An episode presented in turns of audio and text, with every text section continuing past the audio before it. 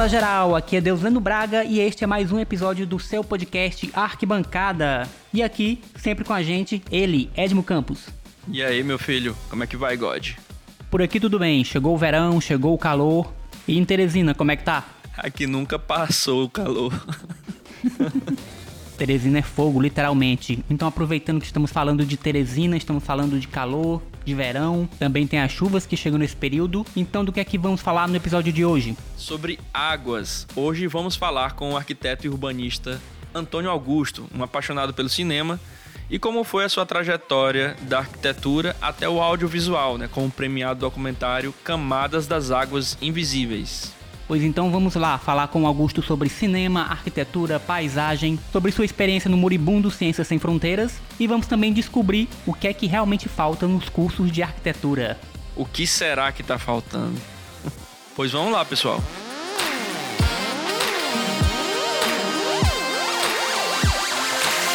If you call antes de começarmos, Edmo Campos, quem patrocina o episódio de hoje?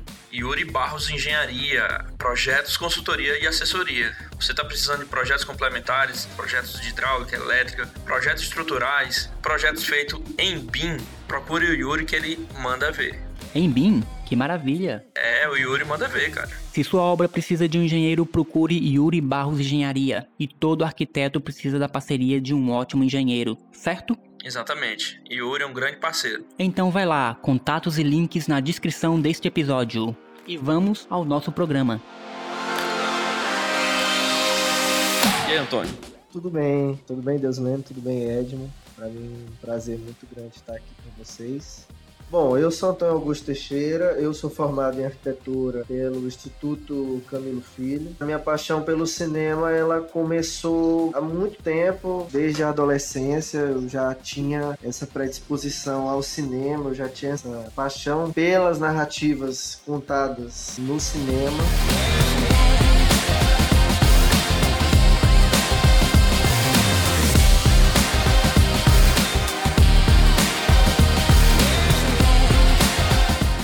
Augusto, você dirigiu recentemente o documentário Camadas das Águas Invisíveis, que discute as origens da cidade de Teresina. Mas quando foi que você decidiu e começou a realizar esses projetos de cinema? Eu comecei a fazer cinema mesmo, fazer curta-metragem, roteiros e tudo mais, foi em 2013 eu entrei na faculdade em 2012 e em 2013 eu senti que eu precisava alcançar outras plataformas, eu precisava ser mais do que aquele estudante de arquitetura que eu estava sendo naquele momento e precisava dar asas um pouco a esse meu lado que gostava muito de cinema, que queria muito fazer alguma coisa dentro do campo do cinema, mas eu não tinha preparo algum, né? eu não tinha tido estudo nenhum, eu não tinha vindo de nenhum curso, mas eu sempre fui muito pesquisador das coisas, muito estudioso em relação às coisas que eu gosto. E eu comecei a escrever um roteiro de curta-metragem. Encontrei amigos, pessoas muito queridas, que naquele momento toparam entrar num projeto meio doido, que era um curta-metragem, um road movie. Eu queria fazer muito esse filme que se passava na estrada, que falava um pouco de artista, de música e tudo. Então essa trajetória, ela começou lá em 2013. Eu lembro que a gente estava no meio da estrada de Pissarra, do Rodoanel, todo mundo foi para lá, a gente voltava com as roupas todas empoeiradas, eu tomava um banho que a água do chuveiro caía no meu cabelo e a água descia preta, assim, de tanto barro que a gente tinha no, na nossa roupa, na nossa cara, sabe? Eu não tinha grana, eu não tinha patrocínio, não tinha nada, eu não tinha nem gente para trabalhar comigo naquele tempo, mas eu tinha uma vontade. Então eu acho que essa vontade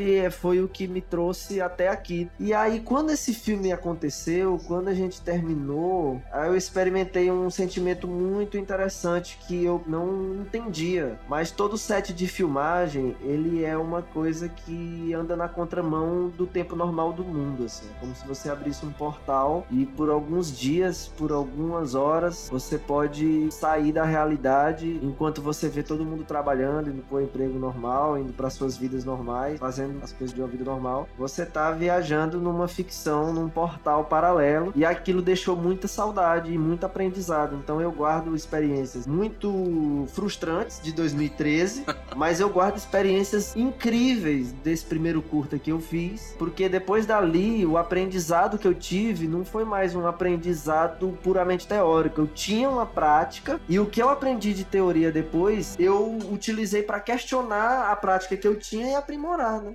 Eu queria saber de ti também, antes do cinema, o que te levou para arquitetura e se de repente, se aqui na cidade tivesse uma faculdade de cinema, se você optaria por fazer cinema em detrimento da arquitetura? Eu teria ido pro cinema, com certeza. Então você ter escolhido cursar arquitetura foi por conta da relação que o curso tem com a criatividade e como ele poderia dar vazão a esse teu lado inventivo. Foi, mas incrivelmente não me levou, por exemplo, para artes visuais, não me levou para o jornalismo, por exemplo. E são áreas que eu poderia ter ido também, né? E que tem na universidade aqui. Mas eu gostava do lance da arquitetura, porque eu acho que tinha uma coisa muito interessante com a arquitetura, que não é só o lado criativo, é você transformar aquele lado criativo, aquele desenho, num projeto, num planejamento. Em algo concreto, né? É, a arquitetura e o cinema têm coisas muito mais próximas do que distantes que a arquitetura e o cinema estão mais próximos do que as pessoas imaginam. Porque o cinema, quando sai da esfera criativa, de você imaginar a narrativa, de você pensar nas ações, você tem que pensar como que isso vai ser realizado. E a arquitetura não é diferente. É, é bem semelhante nesse ponto você for pensar numa casa, você tem que pensar que ela precisa de uma fundação, ela precisa da parede, do pilar, da viga, da cobertura. Então o cinema não é tão diferente assim. O cinema você precisa de um planejamento de como que você vai otimizar cada etapa daquela obra. Por isso que eu digo, quando em 2013 eu me arrisquei, eu tinha a empolgação, eu tinha a necessidade de me expressar artisticamente através do cinema. Mas eu não tinha o preparo para planejar aquilo. Hoje eu começo um trabalho de cinema pelo planejamento. Porque sem esse planejamento não se torna possível. Fica só um sonho, né?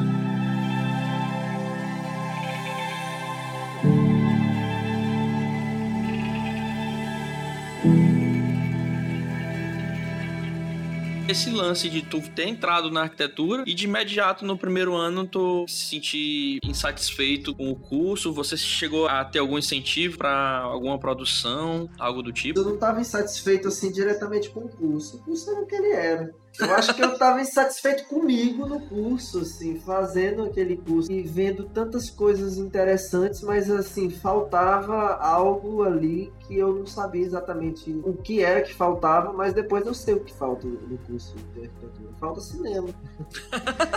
para mim faltava cinema. E eu acho que para muitos estudantes falta cinema, sabe? Porque eu vejo arquitetos que seriam excelentes diretores de arte, excelentes fotógrafos, excelentes editores. Vejo gente que tem um potencial criativo. Que arquiteto é assim um bicho metido, né? Faz podcast. Faz podcast, faz grafite. Fiz grafite também, fui pintar parede, fiz também. Para conhecer, eu gosto de conhecer as coisas, né? sabe? Experimentar as coisas. Eu acho isso importante para o processo porque o arquiteto, se ele fosse inspirar só na revista Casa Cor, ele tá lascado. É muito pouco, é né, cara? É muito pouco, é muita pobreza criativa. Eu fico pensando, nada contra o mestre Niemeyer, que realmente foi um grande expoente da nossa arquitetura. Mas o que eu vejo, a gente pega o Niemeyer, bota num pedestal, tem aquela coisa do modernismo que não sai da cabeça, sempre tem um professor que pira no modernismo, que injeta nos estudantes o modernismo, sabe? Porque aquilo é que era.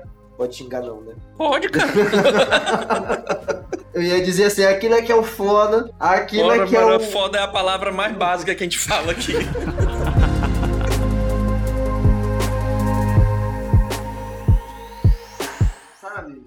Tudo é modernismo. Ah, uma planta bem solucionada com certeza tem uma tridimensionalidade bem resolvida. É um cacete. Às vezes a arquitetura começa justamente pela tridimensionalidade. E eu acho que isso nem tira o mérito do modernismo, nem tira o mérito do pós, nem tira o mérito de nada. No meu tempo de faculdade, tinha muito isso, essa coisa de a gente admira o modernismo, então a gente vai Buscar no modernismo um modelo ideal de arquitetura.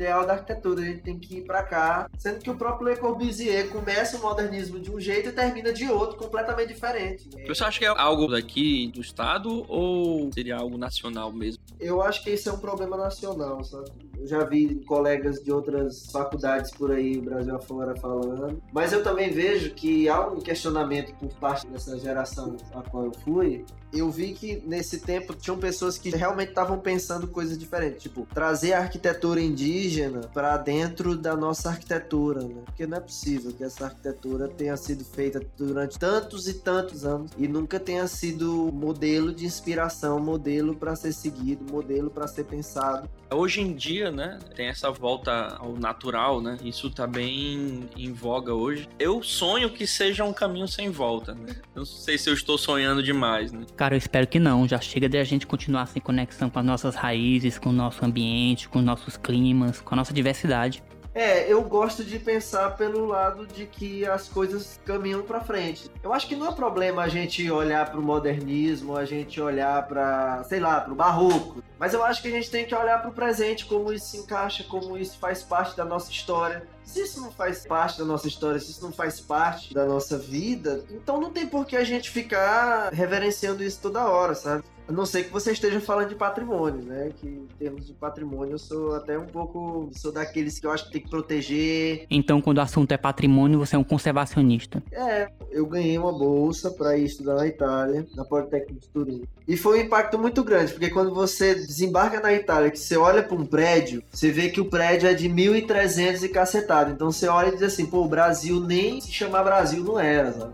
Então você olha para aquilo e você viaja Respira a no tempo história, né? andando na rua, né? E eu vi uma forma muito criativa e muito interessante com o qual os italianos lidavam com essa questão do patrimônio. Eu vendo tudo aquilo acontecendo, aquela coisa bacana, assim, você entende que realmente a cidade é um campo de conflito, é um campo de De disputas, né? Você vai ter várias pessoas, classes, cores, pessoas com necessidades diferentes, necessidades de locomoção diferentes, formas e maneiras diferentes de, de perceber o mundo, né? De perceber as coisas. Mas eu via que as discussões giravam em torno de você tentar minimizar os estragos. Não é você fazer uma coisa para priorizar um grupo, mas é você tentar ser o mais democrático possível. Então eu vi, por exemplo, teve um episódio muito curioso que a sede da Cavalaria Real lá de Turim, Turino, né, pegou fogo. Essa sede da Cavalaria Real, que era um prédio histórico, pegou fogo. O Banco Popular do Piemonte comprou o terreno. Foi na prefeitura lá e disse que estava interessada na compra do terreno. A população, sabendo que ali pode ter sido um incêndio criminoso para desvalorizar o terreno e para ali construir uma coisa de interesse privado, a população entrou no prédio e ali começou uma ocupação. É muito diferente do que acontece aqui, não. Só que o que tinha de diferente era que a discussão era uma discussão muito forte diretamente com o poder público. Então você percebeu que a população tinha uma voz muito ativa, né, perante o poder público. O Estado, naquele momento, até pela própria autonomia que o Estado lá tinha, tinha uma coisa que era tentar achar um meio termo, sabe? Mas não livre de conflito, porque a população estava em conflito com o banco. Então eu tive a oportunidade de ver essa discussão do banco que queria comprar o terreno, a população que estava interessada, na verdade, que fosse para uso público, e estava no meio disso a administração da cidade, né, o governo local, que estava mediando esse conflito. Eu não vou dizer que ah, no exterior tudo é perfeito, tudo é maravilhoso, não estou dizendo isso. Pelo contrário, quando a gente sai daqui do Brasil, a gente vê que a nossa realidade é muito interessante, tem muito potencial, mas é um problema de gestão, de manutenção, sabe? São esses os problemas que eu acho que algumas coisas têm, muitas coisas têm aqui no Brasil. Falando especificamente aqui do Piauí, eu acho que a gente tem muito potencial, muito potencial para muita coisa, mas a gente precisa caminhar para frente. E eu às vezes acho que nunca vou deixar de dizer que falta cinema, né?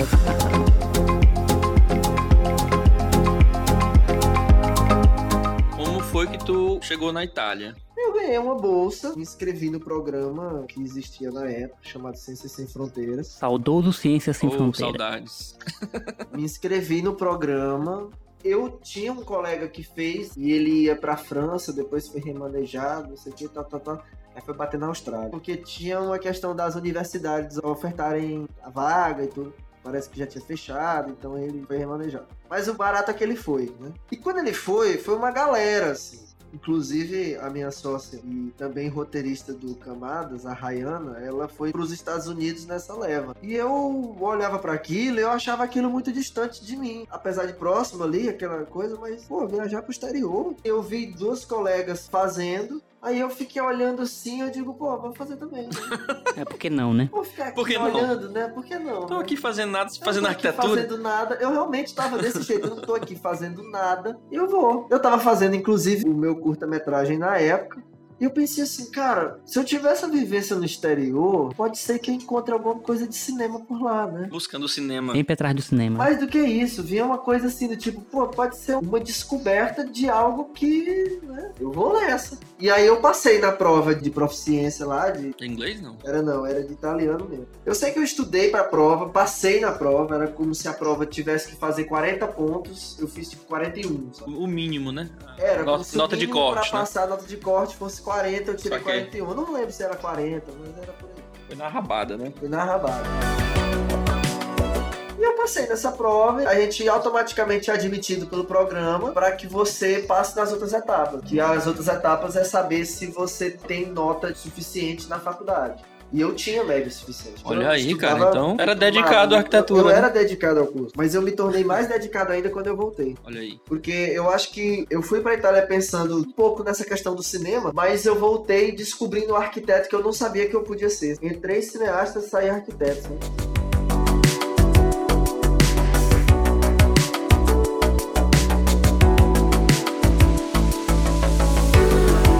Passou quanto tempo lá na Itália? Passei um ano e lá. E aí depois na volta tu voltou com outra ideia do curso, né? Outra ideia do curso. Inclusive da qualidade, né? Das pessoas que Exatamente. Acho que a gente estuda pra caramba. E eu acho que o piauiense ainda não entendeu, ou já entendeu, mas se faz de doido, que a gente tem uma potência, seja na nossa arte, seja na nossa música, seja no nosso cinema, seja na informática, seja em qualquer âmbito, na nossa arquitetura. Porque a gente realmente se prepara a facão, sabe? Eu acho que o piauiense ele é moldado a fogo e facão, sabe? foices e facões, né? Tem até aquele quadrinho, né? Do Bernardo, né?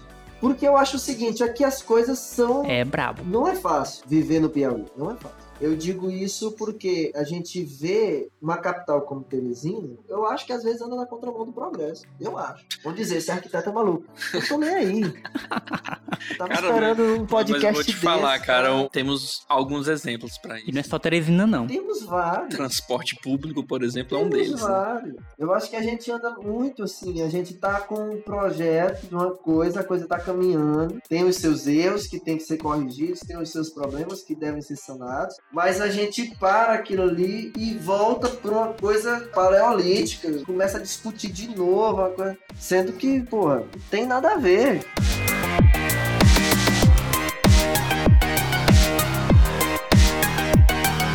Lá na Itália, tu morou em qual cidade? Eu morei em Turim, que era o norte da Itália, que era uma cidade industrial, uma cidade das antigas montadoras de carro e até hoje a Fiat é lá.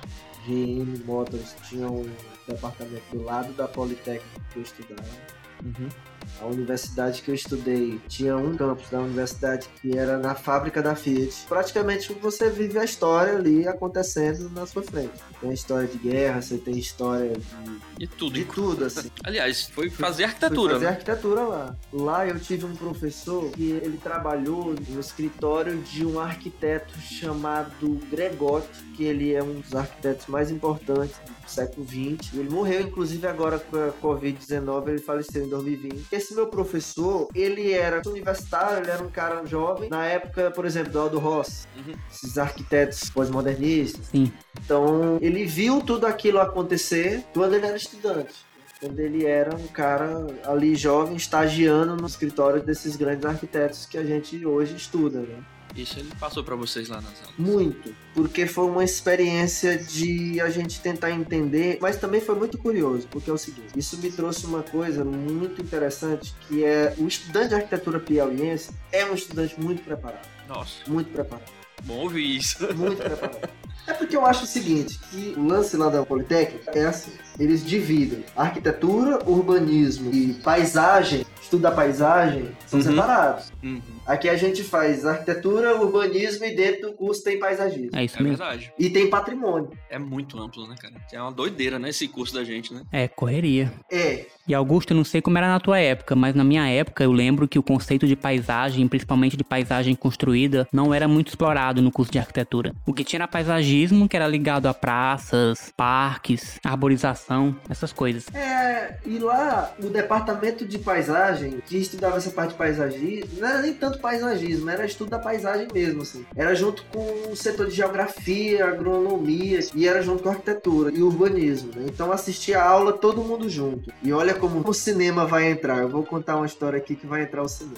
O meu professor de paisagem era um cara assim, foda com F maiúsculo, assim, que o cara era foda com PH, assim, foda. Porque o cara era PHD mesmo, assim, sabe? Muito bom. Ele começou a falar da paisagem, ele tinha um livro muito interessante, que até hoje eu carrego esse livro pra todo lugar. Ele falava como que essa paisagem era representada, por exemplo, nos quadros, né, nas artes plásticas ele ia lá no quadro, ah, esse quadro aqui é um quadro Noli Me Tangere, que significa não me toque, que é um quadro onde representa Jesus Cristo, é um quadro, se não me engano, da época renascentista mas ele ia discutir a paisagem que estava por trás daquele primeiro plano do quadro. Ele ia discutir o plano de fundo, então ele ia discutir o relevo, aquele tipo de vegetação, a quem interessava aquele quadro para ele estar tá fazendo essa representação. Que às vezes tinha um mecena, né? Então o cara representava um castelo, colocava uma paisagem que lembrava muito a paisagem do cara que estava patrocinando o quadro. É, o mecenato era a maneira de representar toda aquela classe que estava patrocinando os artistas, mostrar sua influência econômica, sua influência política e legitimizar toda a força que a burguesia tinha na sociedade da época, né? Exatamente. Então ele ia na paisagem, discutia muito sobre isso, discutia um pouco disso na literatura, nas artes visuais, até na própria escultura, a forma como algumas esculturas estavam. Por exemplo, você tinha uma vista, né? Lá na Itália era muito comum, você tinha algumas partes que eram rochosas e era como se fosse um penhasco que dava para o mar. Então ali no topo daquilo era feito uma espécie de praça antigamente, onde eram colocadas algumas esculturas e essas esculturas estavam ali porque porque representava alguma coisa ali. E ele ia discutir o posicionamento daquelas esculturas, por que, que elas foram feitas ali, o que, que aquela paisagem tinha de importante para o contexto daquela época e tudo. Então tinha toda uma discussão da paisagem em torno disso. Por que, que o nome daquela cidade era aquele nome? A gente foi discutir paisagem, por exemplo, na questão do patrimônio. Eu participei, inclusive, de uma das palestras em relação ao tombamento Unesco de uma vinícola. Não era uma vinícola, era, era uma região que produzia vinho, porque a maneira como era feito aquele plantio era uma maneira que já era cultivado já nós, 200 anos, tinha toda uma história. Né? E que aquela paisagem ela tinha que ser tombada e foi tombada via Unesco. É porque representava um fazer histórico que era único daquela região, né? Exatamente. Então, assim, eu participei no sentido de assistir as palestras, vi todo o trâmite lá, que eles fizeram questão de dar essa participação popular, né? dar essa satisfação popular. E aí, meu professor um dia vira, aí diz assim: olha, a gente já discutiu paisagem nos quadros, a gente discutiu paisagem aqui no patrimônio patrimônio, ver a paisagem como patrimônio, a gente discutiu isso aqui, isso aqui, isso aqui. Dia tal, ele não lembro que dia é, numa cidade próxima aqui, quem vai estar tá lá é o cineasta Werner Herzog. Nossa, e, cara. E ele vai receber lá um prêmio nessa cidade. E nós estamos fazendo aqui uma lista de pessoas que estão interessadas em ir, porque nós vamos fretar aqui um ônibus para sair daqui na hora tal, no dia tal, e chegar lá e assistir a palestra do cara, né? Eu já era muito fã do Herzog. Um grande expoente do cinema alemão, né? Do novo cinema alemão. Do cinema alemão dos anos 70, 80, né? E ele falou assim, pô, o Werner Herzog vai pra lá. Eu pirei. Massa, cara. Na verdade, eu nem pirei. Na, na hora eu não pirei, né? Eu ah, fiquei normal. assim... eu fiquei assim, uau, eu preciso estar tá lá. Vou manter a classe. Eu fui atrás do cara. Quem é que tá com essa lista de frequência aí pra fretar esse ônibus? Que eu quero achar esse cara é agora. Eu quero achar esse cara é agora. E a gente foi lá, achou o cara, a gente foi. Quando a gente tá lá no, no teatro e tudo, que o Werner entra, a gente assistiu nesse dia a Guirre, A Cólera dos Deuses, que é um filme maravilhoso. É, é um filme. Depois ele foi debater o filme. Debater o filme no sentido de, de tudo, né? E quando abriram o microfone assim, quem é que quer fazer a primeira pergunta? Eu levantei o braço, né? E eu mandei aquele inglês mesmo, aquele inglês meio capenga, mas eu mandei. Ai, ai, ai exatamente, né?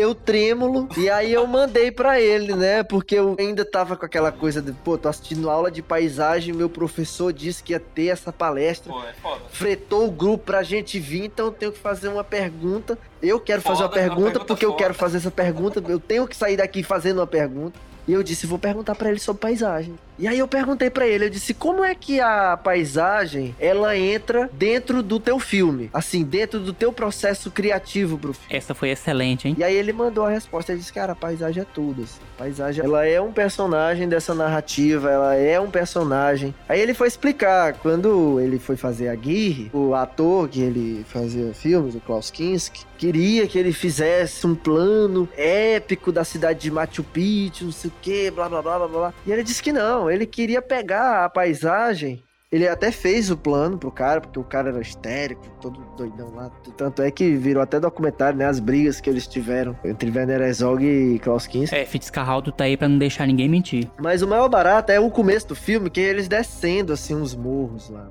a mata, né? Da Amazônia peruana, né? Naquela região. Nos Andes. Era fato que era na paisagem andina. E descendo, um desfiladeiro, assim, um monte de gente, um monte de carroça, burro, um monte de coisa. E ele queria fazer isso, ele queria trazer naquele filme que era sobre o Aguirre, né? Um conquistador espanhol, aquela coisa toda. Ele queria trazer a paisagem tendo esse conflito com os personagens ali ele queria mostrar a dificuldade que era para esse colonizador, mas antes disso, o quanto o ser humano ele provoca, ele vai atrás, ele quer desafiar a natureza, mas ele coloca a natureza sempre como aquela coisa que não adianta quanta porrada você der, não adianta quanta luta você fizer, ela sempre vai ser uma força superior. E ela é uma força superior e transformadora, porque ela é isso mesmo. É por isso que eu tô dizendo, de novo, cinema. Eu tava numa aula de paisagem, meu professor lá na Itália e tudo. E a gente rodou, rodou, rodou, rodou, rodou, o cinema veio de novo. Então tudo que eu fui fazendo na minha vida, dali, daquele primeiro curta que eu fiz, tudo vai terminar em cinema. Depois dessa vivência que eu tive dentro da Universidade de Turim, dentro da Politécnico de Turim, hoje eu consigo dizer que pro nosso curso de arquitetura ficar um pouco mais interessante e os nossos arquitetos, quando saem da faculdade e pensam que o destino é ele ser funcionário público, ele abrir um escritório ou ele vai trabalhar para a construtora do tio, do primo, do pai, do conhecido, Tudo tem sorte, né? quando tem sorte, né? O arquiteto tem essa qualificação. Essa É. formação nossa universal, né? A gente vê de tudo um pouco, né? A gente vê desde matemática, geologia, história, desenho. Botânica. É, exato. Isso nos abre muito, né? Muito campo. Não é à toa que a gente tem aí, pelo menos no CAL, aí, mais de 250 atividades que a gente pode exercer, fora as que não estão lá, né? É, pelo aspecto criativo. E eu acredito muito nisso também, viu, Augusto? De que falta um pouco o conhecimento, digamos, não o conhecimento especializado, né? Mas um conhecimento mais dilatado da nossa sociedade, da nossa história. E a gente adquirir certas habilidades que podem nos ajudar mais ainda, né? O arquiteto tem uma visão muito interessante fotográfica. Você vê ótimos arquitetos fotógrafos também. E a fotografia também está ligada ao cinema. Tem a questão da luz, então isso é muito ligado à arquitetura, né? É, luz, cor, ambiente, paisagem, clima, sensações, percepção, tudo isso tem que ter um bom curso de arquitetura e tudo isso tem que vir pra dentro do curso e até mais. A arquitetura é a primeira arte e o cinema é a sétima, né? Então vai de uma ponta a outra.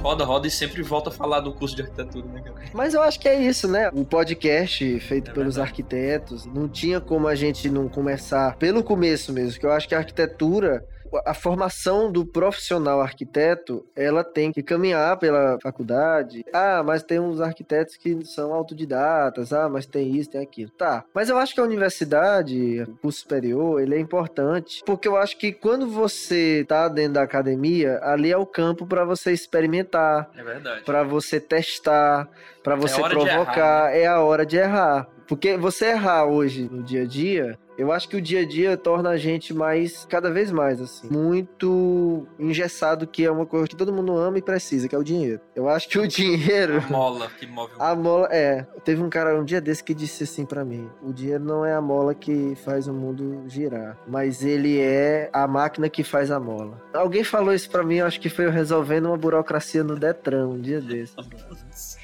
O lugar mais assim pra eu ouvir isso. Totalmente aleatório, né? mais aleatório do mundo. E o cara chegou pra mim e falou isso. E eu acho que assim, o dinheiro, tudo, tudo na vida, né? Cinema, arquitetura. A pessoa vai escrever um livro. Ela escreve o livro da vida dela, ela ali escrevendo na criatividade dela. É diferente de uma pessoa chegar para você e dizer assim: Ó, oh, tô encomendando um livro para você, vou te pagar tanto. E aí você sempre vai pensar assim: pô, mas meu livro vale mais, ou alguma coisa do tipo. Mas mesmo assim, você vai parar, você fica naquela obrigação: pô, eu tenho que escrever, ter alguém me pagando, e esse alguém é um cliente, ele tem um perfil. O cinema não é diferente e a arquitetura. É muito ligado, é muito ligado a isso. Muito, tem muito disso.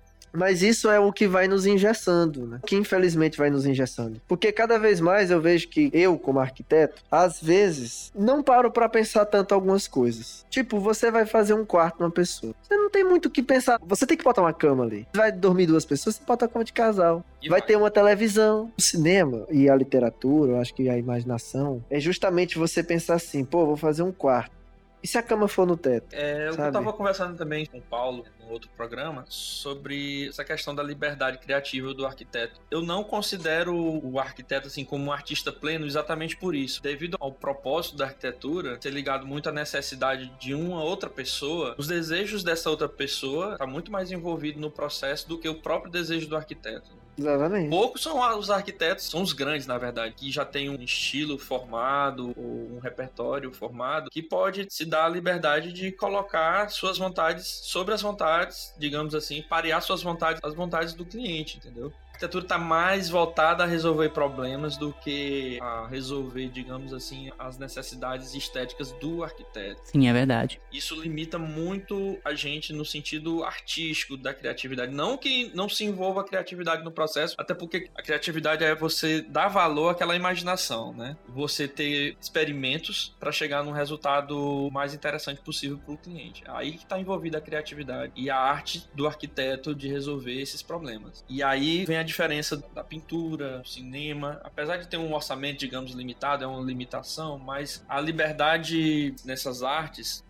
proporcionam a chegar a lugares muito mais inusitados, né? Como você falou aí da cama no teto. É, mas até mesmo expressões artísticas como a pintura tem momentos em que elas são atreladas a encomendas, a pedidos assim bem específicos até. Eu acredito que vai tudo muito da relação entre as partes, da relação que o cliente vai ter com o autor e em como o trabalho pode ser favorável tanto para uma parte quanto para outra. Exato, mas aí, porém, assim, a liberdade criativa é muito mais ampla. É, eu acho assim, o que eu quero trazer é a importância da provocação. Por que, que eu tô falando aqui? Ah, falta cinema, né? Sim. Porque eu acho que o cinema, ele é uma porta de provocação para o arquiteto em formação. Quer dizer, se eu chegar numa sala de aula amanhã de projeto, eu vou ter vários critérios técnicos que eu vou exigir que o meu aluno tenha, porque foram os critérios técnicos que me formaram. Certo. E diga-se de passagem, eu ainda peguei um Instituto Camilo Filho com todos aqueles nomes que eram professores igualmente da Federal, né? No início, né? No início.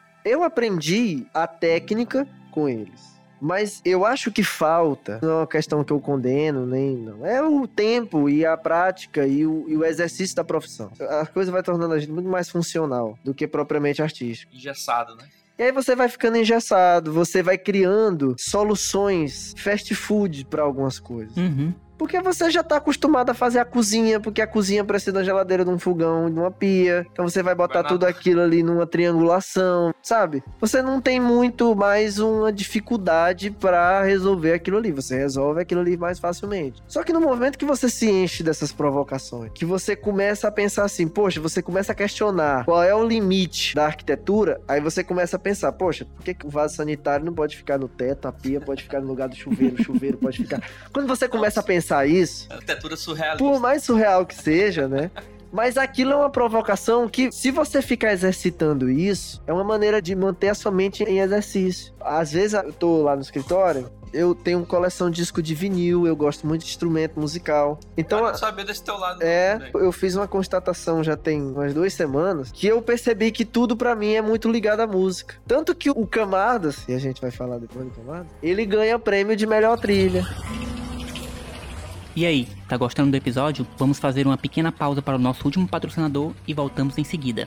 Lux Soluções Visuais, portas, brises, fachadas em geral. Todas as estruturas que você precisar em ACM Bond, a Lux é especialista. A Lux também é especialista em estruturas de comunicação visual para postos de combustíveis. Você que está fazendo seu posto de gasolina, procura a Lux Soluções Visuais. Eles têm soluções para estruturas e toda a parte de comunicação visual. Pode procurar a Lux. É isso aí, e mais detalhes sobre Lux Soluções Visuais na descrição desse episódio. Bom, quanto à questão dos projetos de cinema, teve esse projeto que você fez um curta, né? Durante a faculdade, mas ele foi direto pra internet. Como foi essa distribuição dele? Foi assim, quando eu comecei ele, fiz ele, gravei todinho. Eu não lancei de cara, porque eu fui pra Itália. E Augusto, como é que chamava esse teu primeiro filme? Ele chamava 12 Cigarros e uma Balada Inacabada. Tem no YouTube. Tem.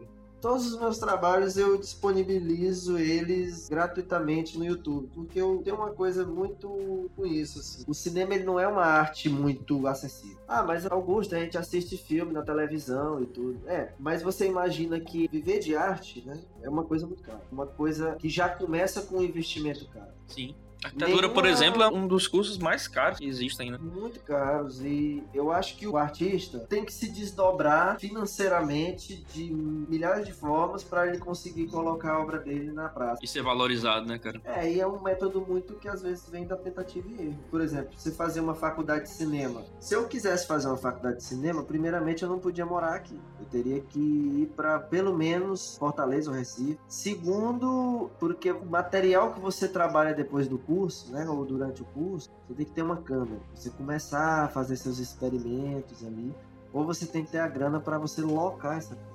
E você fazer isso sozinho não funciona, porque se você for pensar que você tem uma pessoa para operar a câmera, uma pessoa para operar som, uma pessoa para editar, no mínimo. É, tem bastante colaboração e, consequentemente, vai precisar de investimento. É, não tem como não ser colaborativo e nem tem como ser barato. Então, assim, o cinema, depois que ele é produzido, depois que o filme tá feito, para você assistir, você precisa pagar no mínimo 10, 15 reais para você ir no cinema assistir. No mínimo. Então, não é uma arte que você olha, você passa e ela acontece ali na tua frente quando tu tá passando de carro, sabe? Precisa de uma estrutura, né? Precisa de uma estrutura. E eu sempre quis trazer um pouco dessa coisa de tipo, ah, eu tenho que valorizar os meus profissionais? Tenho. Eu tenho que valorizar o meu trabalho? Tenho. Eu acho injusto a pessoa cobrar ingresso? De jeito nenhum. Agora, eu acho que o cinema como indústria, como ele ainda não acontece no Piauí, eu quero contribuir primeiro para que a gente forme uma plateia. Isso, desbravar, né, cara? Desbravar. Acontece muito também com a arquitetura, né? Tem muitas pessoas que têm dificuldade de entender qual é o trabalho de um arquiteto, né? É isso mesmo. É, e é muito cansativo quando a gente tá desbravando esse caminho e você tem um material que você acredita que ele tem uma potência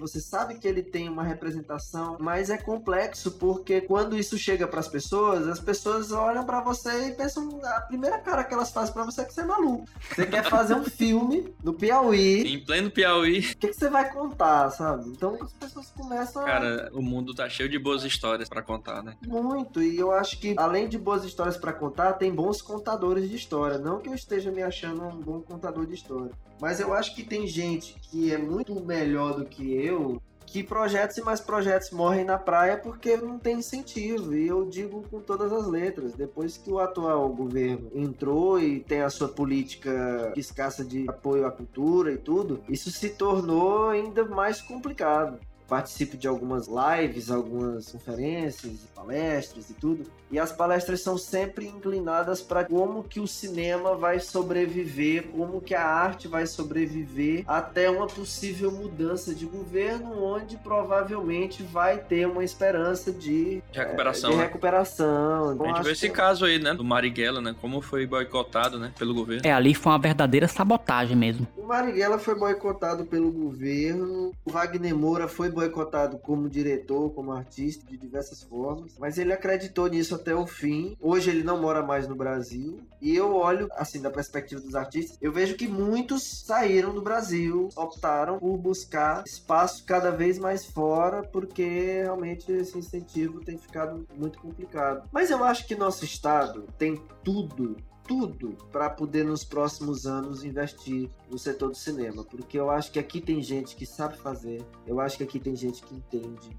Eu acho que aqui tem produções que não deixam a desejar para muitas produções em São Paulo, Rio, Pernambuco. Ceará começou porque viu Pernambuco e já tinha um cinema que acontecia com Rosenberg Cariri lá nos anos 80, 90. E hoje o filho, Petrus Cariri, faz filmes ganhou até Gramado, Pacarrete, um filme maravilhoso. Muitos filmes de cinema cearense têm circulado nacionalmente. O Maranhão não está atrás, está fazendo o seu dever de casa, está incentivando o cinema, está incentivando as produções, os produtores, os roteiristas. E as pessoas do Piauí precisam entender de uma vez por todas que cinema é circulação de dinheiro. É, afinal de contas, cinema é uma indústria também. Porque tem uma coisa artística no cinema que eu gosto, eu acho importante, mas eu gosto de dizer para os gestores, para as pessoas que trabalham com cultura, secretários, eu sempre digo isso Cinema é dinheiro, porque você precisa desde o aluguel de uma câmera, a pessoa que vai fazer a limpeza, tudo isso gira em torno do contrato. Então, por exemplo, quando eu fiz agora Camadas das Águas Invisíveis,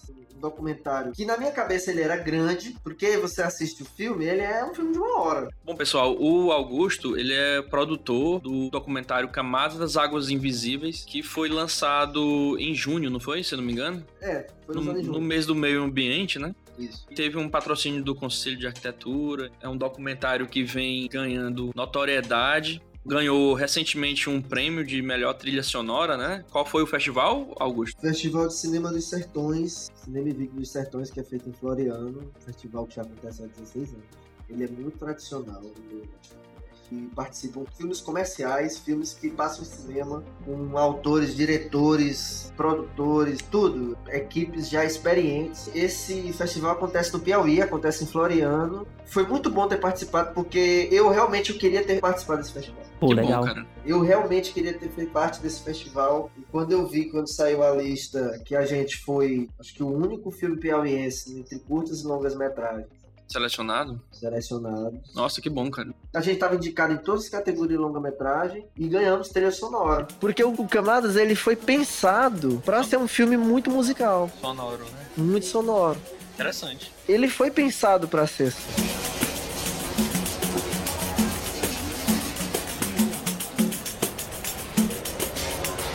Porque, poxa, se você sai assim em Teresina, Primeiro que você vai encontrar muito bar. Exatamente. E geralmente esses bares e restaurantes você vai ter gente tocando. E só o que eu vejo dessa galera que toca, seja cover, seja original, seja qualquer coisa, eu vejo as pessoas dizendo assim: Poxa, que saudade eu tenho do Piauí Pop, porque fazia a gente Pô, se esforçar legal. pra gente ser autoral e ter aquela liberdade de fazer disco, fazer isso, fazer aquilo, a gente toca cover, não sei o quê. Todo artista tá sempre querendo uma liberdade autoral nos seus trabalhos, né? É justo. Os músicos daqui são bons, criativos. Verdade. Pra ganhar a grana, a grana de novo, entre o poder do capital. Você vai tocar o que a pessoa quer, né? Você sai da swingueira pro Bon Jovi, você bota um Beethoven com forró calypso e calypso e tudo. Então você toca o que vier. Eu sempre vi muito isso acontecer, mas eu sempre quis descobrir que sonoridade era essa sim, sim. que Teresina tinha, né? Que sonoridade? Então é a sonoridade do Bumba Meu Boi, é a sonoridade do mercado, é a sonoridade do troca-troca, é a sonoridade do próprio rio. Hoje eu não vejo mais o rio como um elemento geográfico que tá lá dentro da paisagem limitador de dois estados e tudo mais. Eu hoje eu trago o rio muito presente nas minhas narrativas, sejam elas documentais, sejam elas ficcionais, porque o Rio se transformou para mim, pouco a pouco, num grande personagem que a gente às vezes não olha, muitas vezes a gente Nos não rios, olha. Né? Nos rios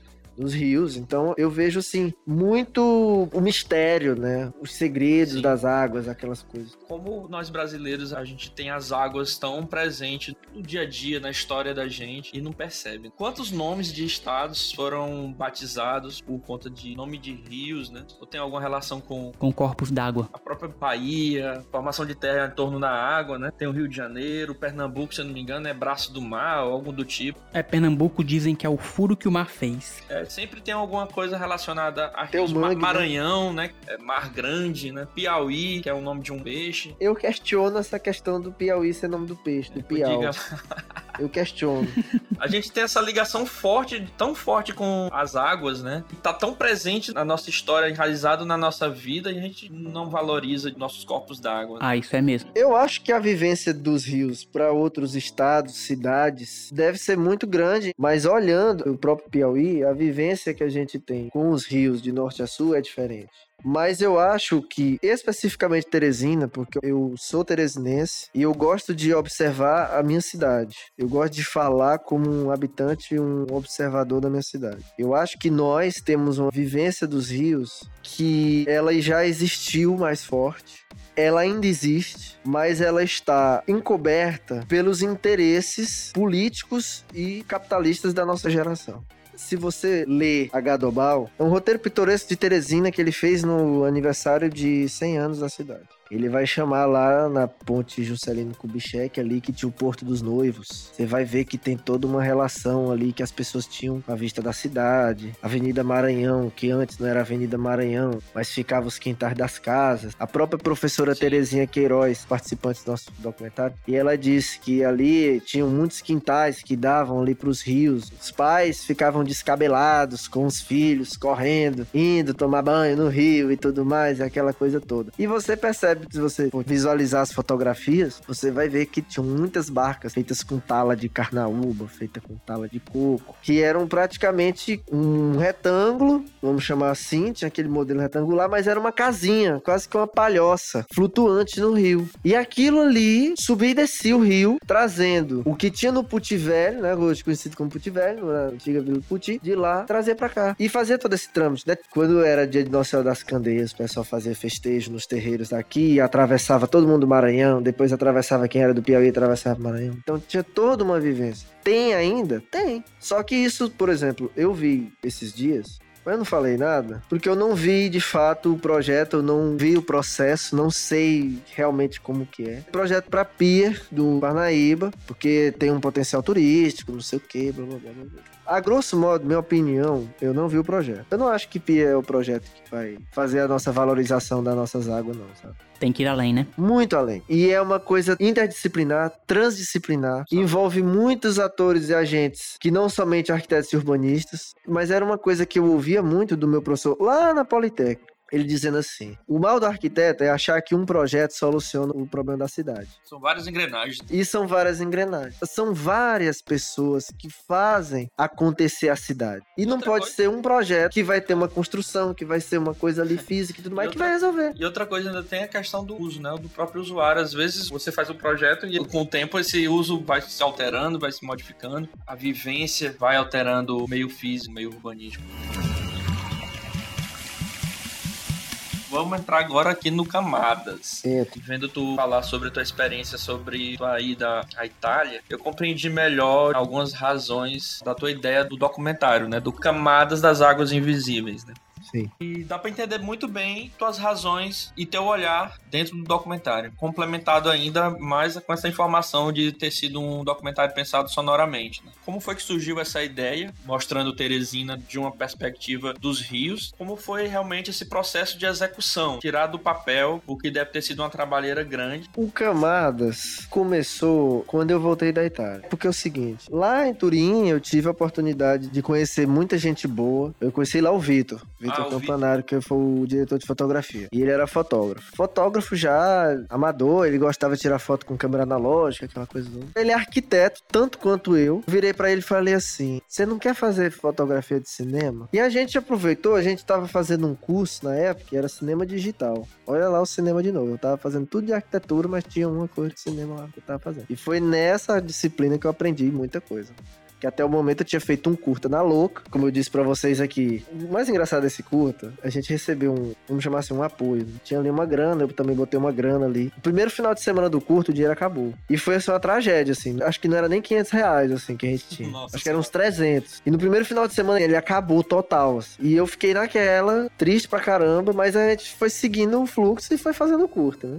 Sem dinheiro, sem nada. Terminou o curta, só tava eu e o ator e acabou. E o ator nem era ator. Sim, então lá em Turim surgiu essa disciplina de cinema digital e você conheceu o Vitor. Quando eu conheci o Vitor, ele era da PUC de Poços de Caldas, de Minas Gerais. Aí ele virou pra mim, eu falei pra ele assim: Olha, você não quer testar a sua fotografia no cinema? Aí ele ficou: Ah, eu gosto de assistir filmes e tal. Eu digo: Não, mas eu quero que você testasse o que você tá sabendo aí no cinema, que eu acho que você tem um olhar bacana. Aí ele disse: Pô, vamos testar. Aí na época a gente tava fazendo essa disciplina, tinha que fazer um curta final. A gente aproveitou, fez o curta da disciplina e fizemos um outro curta para uma outra gincana cultural que teve lá. Eu sei que na Itália eu rodei dois curtas um como diretor e A aí carreira dele já começou internacional.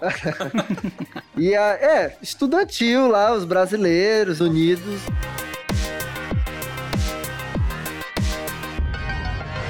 eu guardei essa amizade com o Vitor, somos muito amigos até hoje. E ele começou a pensar essa coisa de cinema comigo lá na Itália. Teve um episódio engraçado, assim, que a gente tava esperando um trem, porque o trem ia passar, a gente ia fazer a filmagem do trem passando, né? E tava tudo escuro no dia, mas a gente imaginou, não sei por que cargas d'água, que quando o trem passasse, a luz ia vir no trem, a luz das janelinhas, aquela coisa toda, ia ser um plano lindíssimo, né? Que nada, o que tava escuro continuou escuro, o trem passou, ninguém viu. E a gente começou a dar gargalhadas, assim, porque tudo que a gente tinha parado pra pensar no dia lá, pra gravar a cena, deu errado, sabe? Mas foi muito curioso, porque até hoje a gente guarda esse episódio, né? Até hoje a gente diz que o nosso cinema começou ali, com uma filmagem de trem que não rolou.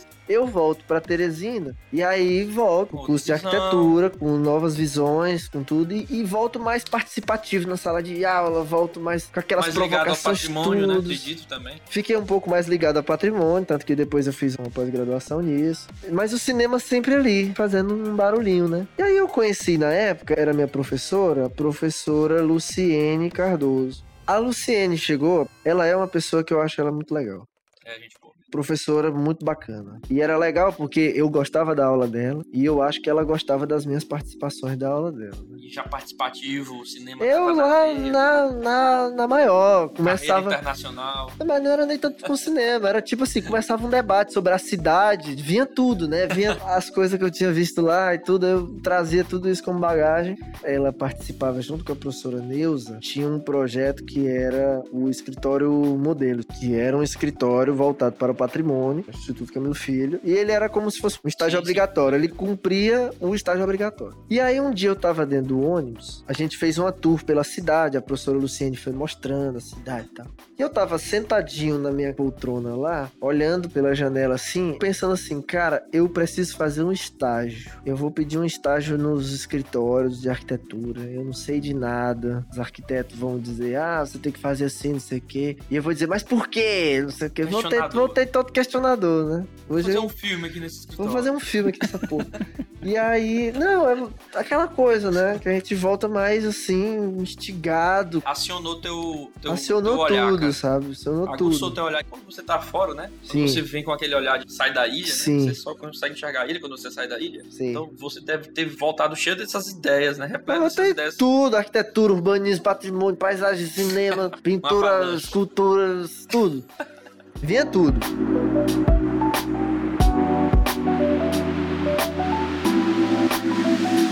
Falei assim, professor Luciene, eu preciso fazer um estágio. Eu acho que a coisa que eu mais me identifico, assim, é com o escritório modelo que a senhora faz. E eu acho que é legal, porque tem toda uma coisa de discussão, tem toda uma coisa de patrimônio, tudo. Eu acho que eu quero fazer parte disso. Só que eu queria propor para a gente fazer um documentário dentro do escritório modelo. Olha só, todo mundo que tinha passado por lá tinha feito o trabalho de levantamento, cartilha, levantamento histórico, tudo mais. O trabalho final do escritório modelo era você fazer uma cartilha que você apresentava para as escolas públicas como iniciativa de educação patrimonial. E eu pensei, pô, por que, que um documentário não pode fazer esse serviço também? Uhum. Um filme é- comunica, né? Basicamente é isso mesmo, né? Aí ela disse, poxa, vamos Comunica, fazer. às vezes muito mais, inclusive. Pois é. Penetração, né? Vamos fazer, aí ela vou levar essa ideia pra professora Neuza e a gente vai discutindo. Aí teve a seleção pro escritório modelo, fiz a entrevista com a professora Neuza e tudo mais, mas desde o começo eu já fui propondo minhas ideias, dizendo assim: olha, eu queria fazer um documentário, assim, tal, tal, tal, tal. Beleza, então o escritório modelo, nesse tempo que eu fiz parte dele, ele ficou assim dividido. Tinha uma galera que fazia o levantamento e tudo para fazer a cartilha, tinha eu que fazia o filme. E a gente conseguiu fazer no final do semestre um trabalho chamado Conversas sobre o Patrimônio, que são quatro arquitetas, professora Claudiana, professora Elane, a Ângela Braz e professora Diva Figueiredo, que aí. trabalhou inclusive aqui no IFAM. Sim, Agora ela tá no. Espírito Santo. Foi minha professora também, cara, na Federal. Exatamente, foi professora aqui da Deuslene Federal. Também, né, tudo. Deuslene? Sim, foi minha professora na Federal também. Então, tinham essas quatro figuras debatendo sobre o patrimônio, falando sobre a Teresina, mas era falando sobre a Praça Pedro II, a Praça da Bandeira, Praça Marechal Deodoro, a Avenida Frei Serafim e a Praça Saraiva, né? Então era muito focal, muito ali, tudo, e ali começou o camado. Porque teve muita coisa que eu deixei de fazer naquele Foram documentário. várias camadas pra chegar no camada. Foram, porque eu deixei de fazer coisas no, no Conversas que eu queria ter feito no Conversa, mas eu acho que não era exatamente aquele momento, não era aquela produção. Mas aquilo ali começou a vir em mim ali, o Camadas. Eu dizia, poxa, eu preciso falar mais da cidade, de alguns conflitos que tem na cidade, mas não são de agora. São históricos, são problemas históricos e tudo mais. Aí veio, a gente já formado e tudo, veio a reunião pelo PEDOT de Teresina, plano diretor, né? Eu sei que nessa discussão da cidade, do plano diretor, que ainda hoje é muito questionado, diga-se de passagem, começava a gente a ter mais contato com esses conflitos. E vinha muito forte essa questão do rio, né? Pra muita gente ele é uma barreira geográfica, é uma coisa que você tem que cruzar do centro pra zona leste, e você tem que passar Teresina pra cidade de Timon, no Maranhão. E todo aquele conflito rolando, e eu acompanhando tudo aquilo. E aí eu virei pra Rayana, que é a minha sócia, minha namorada também. E aí eu virei pra ela e falei assim, pô, eu quero fazer um filme sobre isso. Eu realmente eu preciso fazer um documentário sobre isso. Inquietação.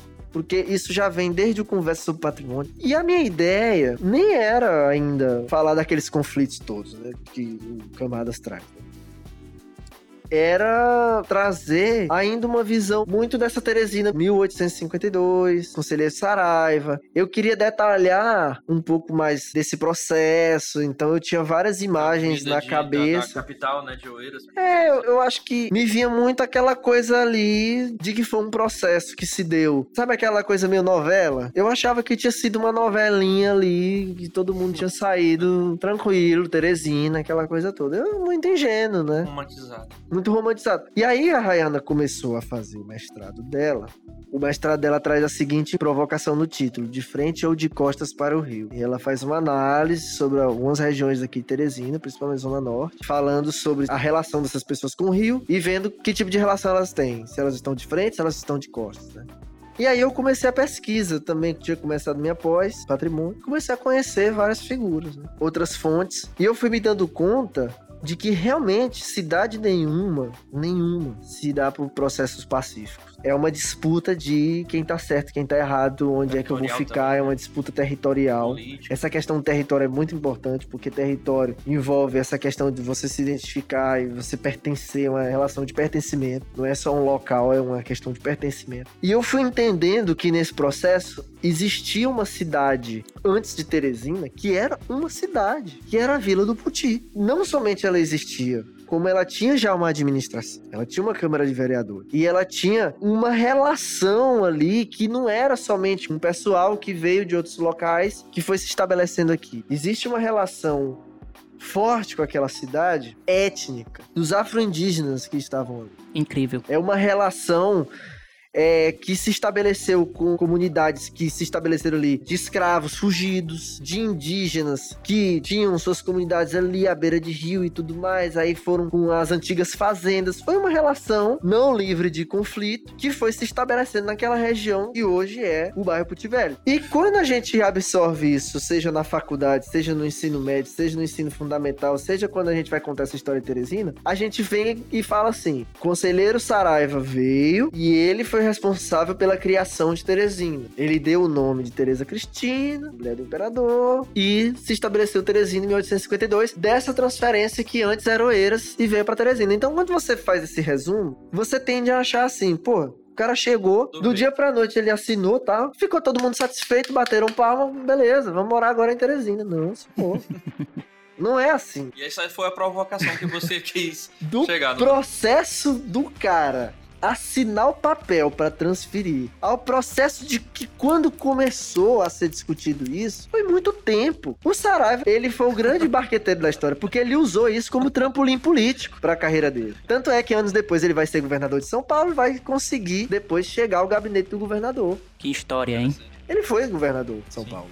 Ele veio, viu a porta aberta dessa transferência, fez a politicagem dele imaginando que essa cidade ia ser o grande trampolim político da carreira dele, mas também ia sanar toda uma discussão que já vinha há muito tempo, porque não podia ser Parnaíba, porque a elite de Oeiras não queria. E não podia continuar sendo Oeiras porque era inviável pro mercado e Parnaíba não queria. Então essa disputa lá, aí vai, é Amarante, é não sei onde, é não sei o que. Aí quando você começa essa pesquisa, você começa a ter outro olhar. Você começa a ver que realmente tinha a Vila do Puti, que era uma cidade. E mais que isso, que o Rio Parnaíba e o Rio Puti, eles foram cenários cenários incríveis de conflitos armados como por exemplo a Balaiada, que é o Rio Parnaíba, um personagem direto, que a gente tende a ver Maranhão, realmente, pega a Balaiada, realmente vai a Balaiada. Quando a gente pega o Rio Parnaíba, ele era onde as tropas escondiam armamentos, era o cemitério, era campo de disputa. Era meio de transporte. Era, era meio de transporte. Então você tinha todo o conflito armado que estava acontecendo na época, que o Rio Parnaíba entrou como um dos personagens.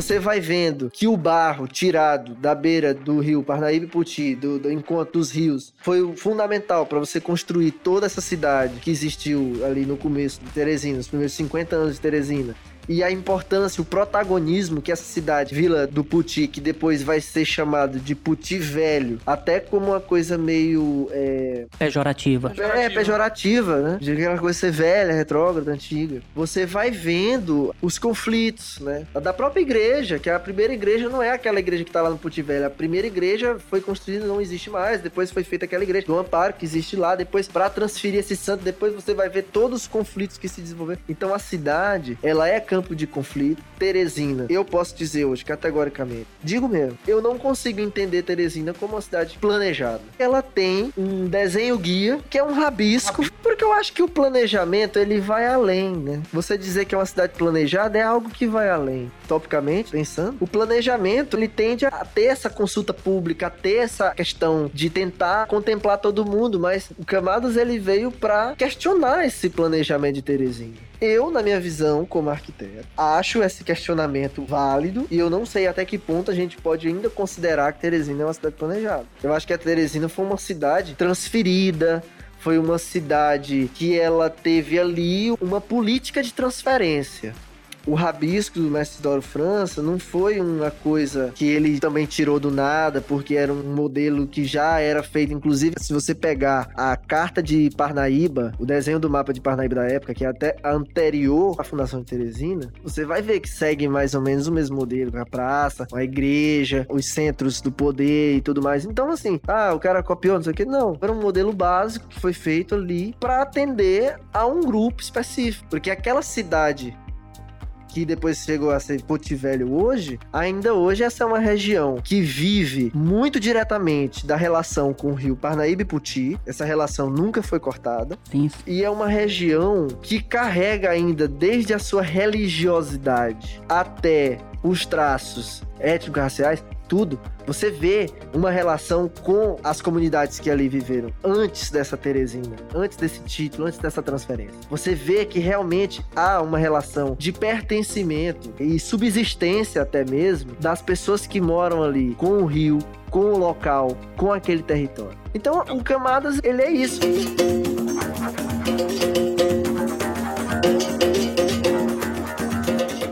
Saber como foi desbancar o Zé Cabaleiro na premiação da melhor trilha sonora. Será que ele tá sabendo, cara? Olha, eu não sei se ele tá sabendo, acho que ele deve estar tá sabendo. Esse podcast pra ele. Oi, gente, vamos fazer o podcast chegar até o Zé Cabaleiro. O Zé Cabaleiro é um grande artista.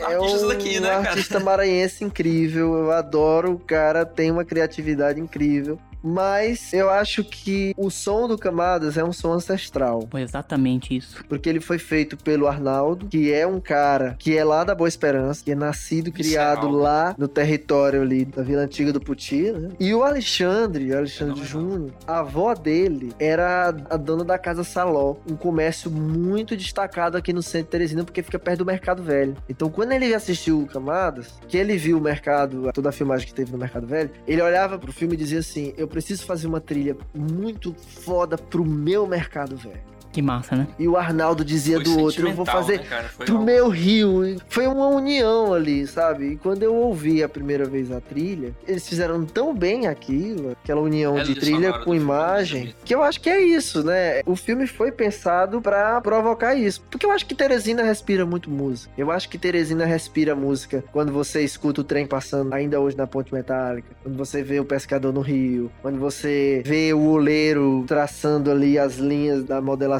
ali do barro. Então eu acho que tudo aquilo ali traz muito a musicalidade, traz muito a música. E eles trouxeram muito bem isso pra trilhas. Cara, parabéns. E Augusto, você chegou a provar aquele café feito com a semente do quiabo? Achei aquele ali sensacional também. Não provei, ou acho que provei, não lembro. Eu sei que dá pra fazer um café e o novinho disse isso no filme, né? O novinho diz isso. Eu não lembro, foi tanta coisa acontecendo ao mesmo tempo durante aquele filme. Muito bem. Augusto, obrigado pelo papo, obrigado pelo Camadas das Águas Invisíveis, documentário que está disponível de graça pra você ver no YouTube. Então corre lá e assiste porque esse documentário é maravilhoso. Valeu e até a próxima. Então, só agradecer pelo espaço, pelo convite, pelos elogios ao documentário, porque eu agradeço em nome do documentário, em nome de toda a equipe. Foi um documentário muito difícil, feito com muito esforço, mas muita vontade. E que não é um ponto final, ele é um ponto continua. Ele é uma vírgula, vamos chamar assim. Muito bom, cara. Obrigado. Valeu, pessoal. Um abraço. E é isso, geral. Fim de papo, fim de jogo. Esperamos que vocês tenham gostado do episódio de hoje. E não esqueçam de seguir a gente no Instagram e de seguir o Arquibancada nas principais plataformas de áudio: Spotify, Google Podcast, Apple Podcast, Deezer, Amazon Music e também estamos com o programa completo no YouTube. Assinem, favoritem e compartilhem o Arquibancada. Até mais e um grande abraço.